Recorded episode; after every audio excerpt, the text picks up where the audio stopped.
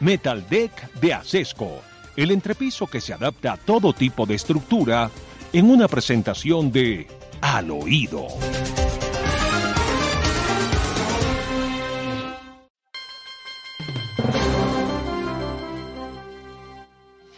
Bueno, Demar, en medio de esta situación, eh, cafires obsoletos y helicópteros que se caen. En el último mes se han caído dos helicópteros. Sí, y en el último año van cuatro helicópteros que se han accidentado, doctor Fernando. Que obviamente no han sido repuestos. Ah, no, pues, si no hay plata. Los últimos dos helicópteros son Black Hawk, eh, cumpliendo su vida útil seguramente, porque uno no puede dudar de la conducción y de la capacidad de pilotaje que tengan nuestros hombres.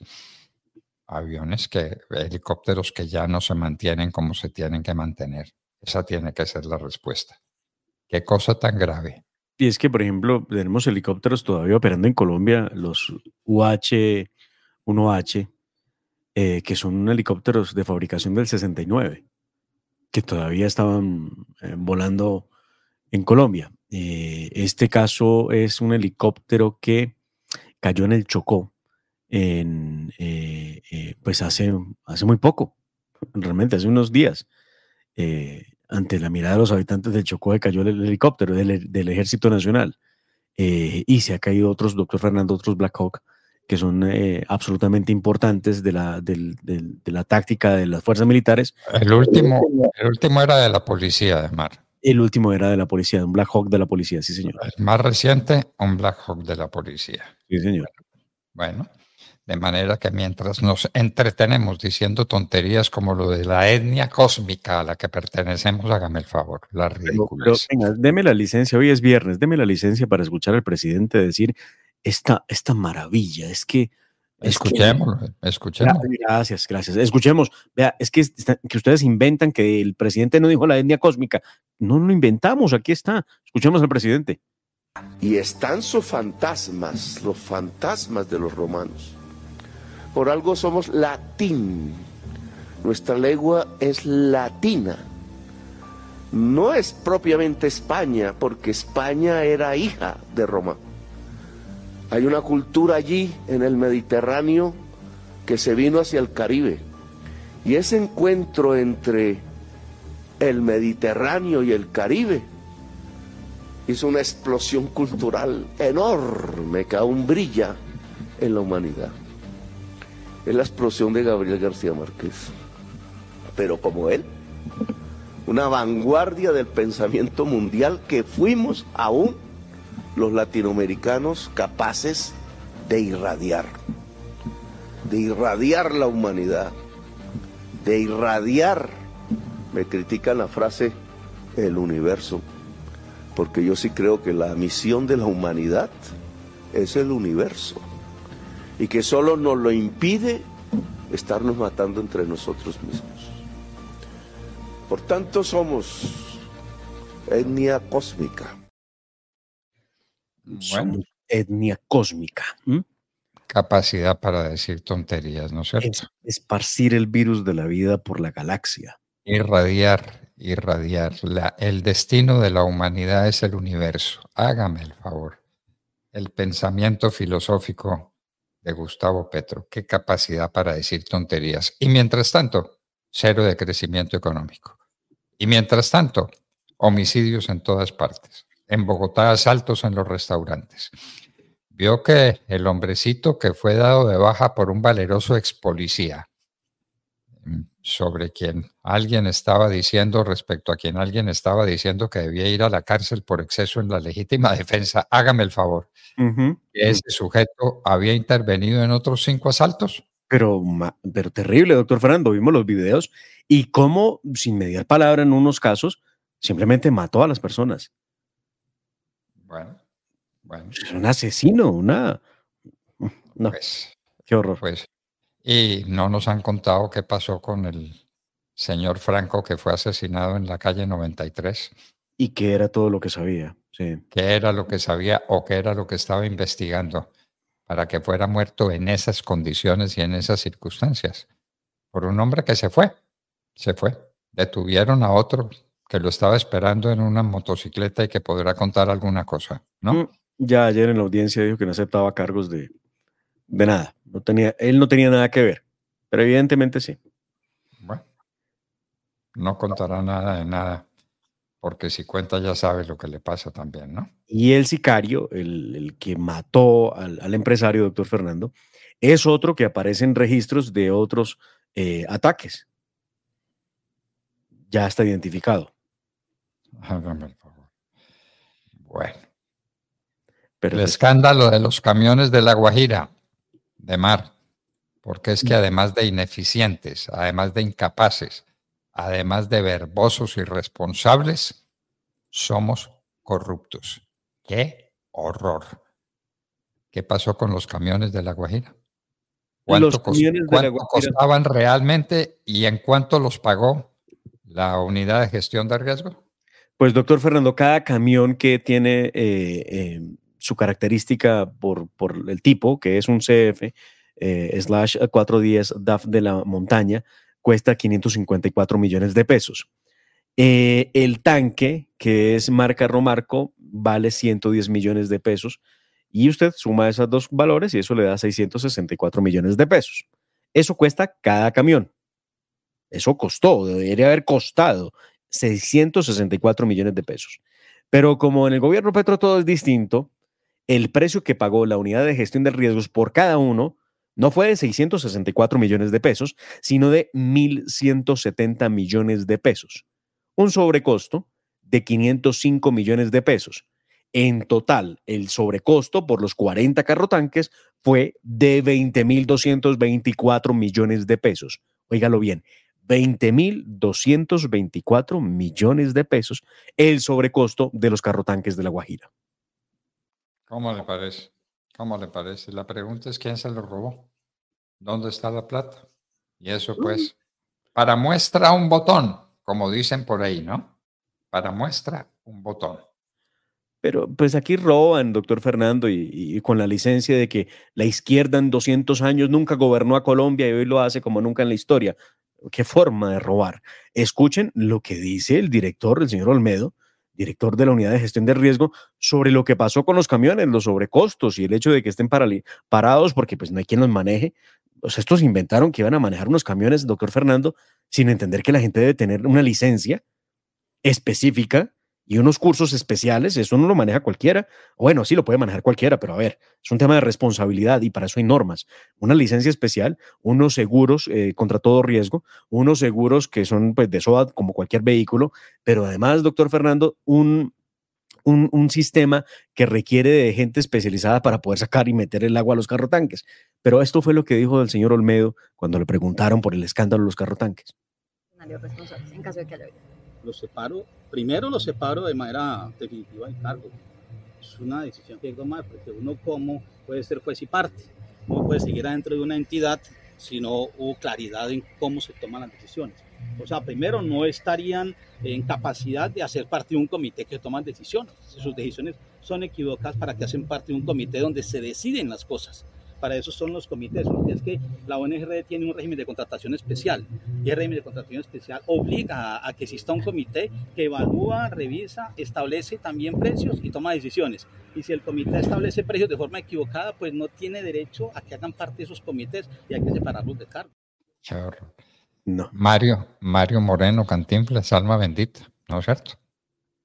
Pero es que todos estos son iguales. Pero, eh, esto es increíble, esto es increíble que una persona que tiene semejante nivel y semejantes responsabilidades, cuando tiene que explicar cosas que se deben explicar de manera directa, sencilla, fácil, con un buen uso del lenguaje, habla como habla este señor, que dice y dice cosas y las más absurdas y las más alrevesadas, ese es el, el que responde por la unidad de gestión de riesgos y el que debe contarnos qué pasó con los veintitantos mil millones de pesos que se perdieron con los carro tanques que además no se sabe si van a servir para algo, ¿no? Pues por ahora no se sabe. De hecho, doctor Fernando, la gente en La Guajira ha dicho que ese tipo de vehículo está en veremos en la medida en que las condiciones del desierto, por donde tienen que transitar para llegar a las rancherías, no son tan fáciles, no son las de calle, que es para este tipo de vehículos para una ciudad, para un municipio donde haya eh, condiciones en las que él pueda transitar, no para meterlas a un desierto. Ya va a ver usted cómo los vamos a, a, presenciar la película de estos aparatos hechos chatarra. Es que es tan parecido a lo que hicieron con, con las basuras en Bogotá. Es tan parecido. Tan parecido, claro. Genio y figura hasta la sepultura. Sí, tal cual. Bueno, la Corte Suprema de Justicia no ha podido elegir fiscal. Todo parece inclinarse en favor de una de las candidatas. De doña Amelia Pérez. Doña Amelia Pérez, que tiene una cercanía bastante notable con el ministro de Defensa, ¿no? Sí, señor. Bueno, tenemos la terna, doctor Fernando, recuerde usted, Amelia Pérez Parra, Ángela María Buitrago y Luz Adriana Camargo Garzón. Habíamos visto que Ángela María Buitrago y Luz Adriana Camargo eh, eh, coincidieron en el tiempo y en su profesión, ambas en asuntos internacionales con el señor Iván Velázquez, una con la CICIC y otra con otro proyecto eh, de corte internacional con el ministro Iván Velázquez. No sabíamos que Amelia Pérez tuviera alguna cosa cercana al ministro de la Defensa, pero sí la hay. De acuerdo con los más recientes reportes respecto de su trayectoria, encontramos dos cosas, doctor Fernando. La primera, bueno, ella es abogada, egresada de la Universidad Libre de Colombia, especialista en criminología y derecho penal del externado. Lo primero eso. Lo segundo, quiero que escuchemos esta declaración de Gustavo Petro, donde afirmaba hace tan solo cuatro o cinco días que él no conoció nunca a ninguna de las que él ha ternado para fiscal general. Que el simple hecho de entregar una terna de personas que yo no conozco personalmente, que no están ligadas a mí, que se puede garantizar que son independientes del poder político, incluso del mío, que por su vida, por su biografía, han mostrado momentos de valor cuando en procesos diferentes han defendido la verdad y la justicia a costa de sus propias vidas, que son mujeres esto dice Gustavo Petro, pero doctor Fernando llama la atención que en la hoja de vida de doña Amelia Pérez encontramos que ella trabajó entre el 2012 y el 2015 como contratista en la alcaldía de Gustavo Petro, en áreas de convivencia y seguridad ciudadana y derechos humanos.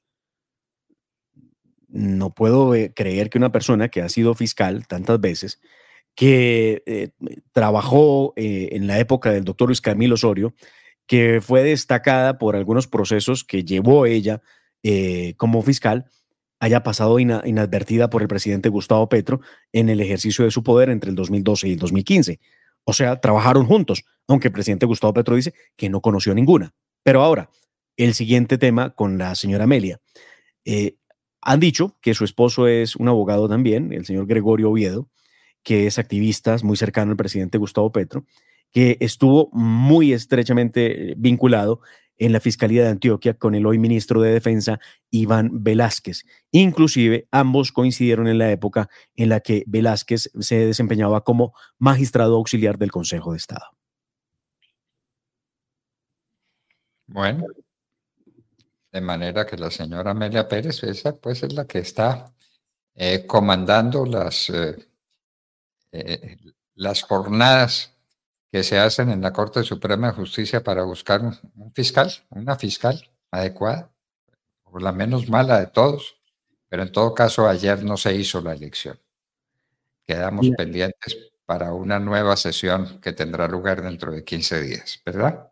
Así es, doctor Fernando. En las rondas, Amelia Pérez logró 12 votos, el voto en blanco logró 8 votos y Luz Arena Camargo 7. Eh, mm, pues obviamente no, no, no, están las mayorías, pero aquí está el presidente de la Corte Suprema, eh, Gerson Chaverra, que se refirió al proceso de deliberación y votación para fiscal general. Debo contarle al país que hoy hubo un avance bastante importante en el marco de las votaciones, en el sentido de que se diluyó de manera significativa el voto en blanco y una de las aspirantes pudo obtener un número importante de votos, lo que nos permite avisorar con optimismo de que estamos próximos a alcanzar el consenso para lograr la mayoría que establece nuestro reglamento para declarar la elección. En ese orden de ideas hemos convocado para una siguiente ronda de votaciones para el día 7 de marzo del presente año, cuando se va a desarrollar nuestra próxima sesión ordinaria de sala plena. Pero reitero, en este proceso reflexivo de construcción del consenso a partir de una maduración consciente, una verificación de cada uno de los perfiles de las candidatas, hoy hubo un avance bastante importante en ese cometido que nos aproxima de manera significativa y esperanzadora.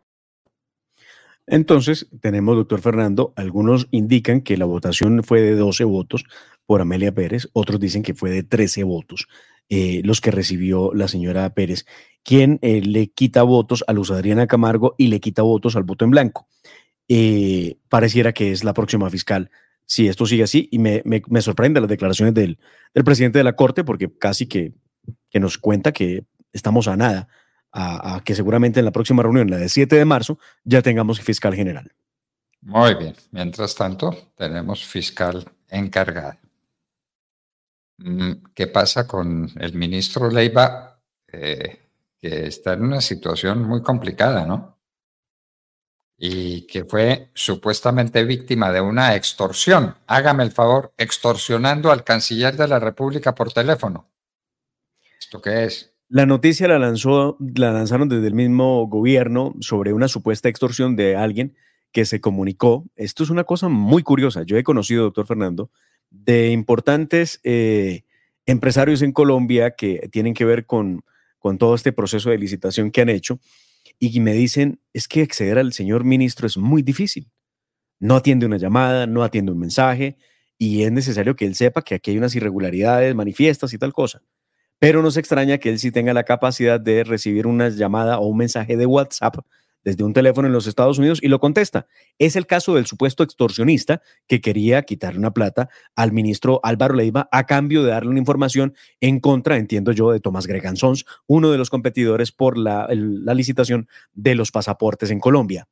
Pues la novela indicaba que eh, Álvaro Oliva recibió supuestamente el mensaje, que él lo puso en conocimiento de las autoridades y que bajo el amparo de las autoridades entregaron 30 millones de pesos a una cuenta de Bancolombia a cambio de la información que prometían. Hasta ahí era la novela.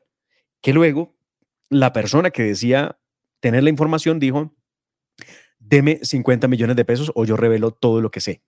Y todo lo que sé es lo que estaba haciendo el, el ministro, ¿no? Aceptando entregar una plata a cambio de una información pues eh, no sé, esto dando un giro bien raro. La W ayer eh, hizo unas publicaciones en las que entró en contacto con el supuesto extorsionista, quien dice que todo es un montaje. Escuchamos qué ha dicho eh, la emisora colega sobre el particular del caso Álvaro Leiva. ¿Qué es lo que llama aquí la atención, Andrea? Sobre todo, ¿qué es lo que está diciendo el extorsionista?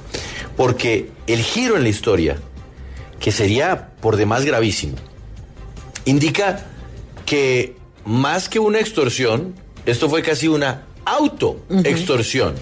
Como si el mismo canciller Leiva y su equipo más cercano hubieran organizado todo esto para victimizar al ministro de Exteriores en el marco del escándalo que se estaba dando por los pasaportes. Exactamente, y es aquí donde empieza esta conversación. Si ustedes quieren verla, conéctense ya W Radio Colombia para que bueno, ¿cómo le parece el Estado pagando plata a un extorsionista para tenderle una trampa?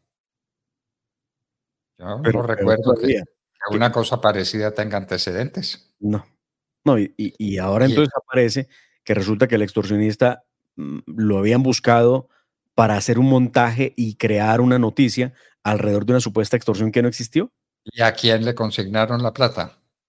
Porque pues sí, hicieron una consignación, tuvo que ser con recursos oficiales. Hágame el favor.